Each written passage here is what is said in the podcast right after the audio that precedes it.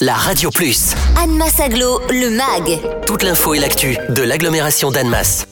Annemasse Aglo et les communes de son territoire sont heureuses de participer à la Nuit est belle, une soirée d'extinction de l'éclairage public organisée sur le Grand Genève ce vendredi 22 septembre. Cette soirée unique en France et en Europe est l'occasion de sensibiliser le grand public à l'impact de l'éclairage sur la santé humaine et la biodiversité. Présentation de la Nuit belle par Jean-Luc Soula, vice-président d'Annemasse Aglo en charge de l'environnement et de la biodiversité. Les 12 communes de l'agglomération participent avec enthousiasme à cet événement et l'objectif c'est de sensibiliser le plus grand nombre d'habitants la pollution lumineuse. on parle bien de pollution lumineuse. C'est vrai que l'éclairage lumineux, on parle souvent d'énergie, d'économie d'énergie. Alors en ces temps de cherté d'énergie, forcément, ça fait écho. Mais nous raisonnons surtout par rapport à la pollution lumineuse. La lumière crée beaucoup de perturbations sur la biodiversité. Les insectes disparaissent à cause notamment de multiples éclairages. Mais il y a aussi des perturbations sur la santé humaine. Il y a perturbation du sommeil, car notre horloge interne est euh, perturbé justement par euh, tout cet éclairage.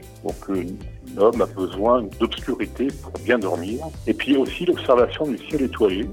De tout temps, l'humanité a toujours eu un rapport avec les étoiles. Et aujourd'hui, avec ce multiple éclairage, nous perdons cette relation avec les étoiles. Donc c'est un des objectifs de cet événement. Les communes organisent ce soir-là de nombreuses animations, expositions, conférences, balades commentées, observations astronomiques, atelier nichoir ou autre. Hein, vous aurez beaucoup de choix le 22 septembre sur l'agglomération et vous pourrez retrouver toutes les informations sur le site de l'Office de tourisme Les Monts de Genève. Toutes les collectivités travaillent ensemble vers une extinction à long terme.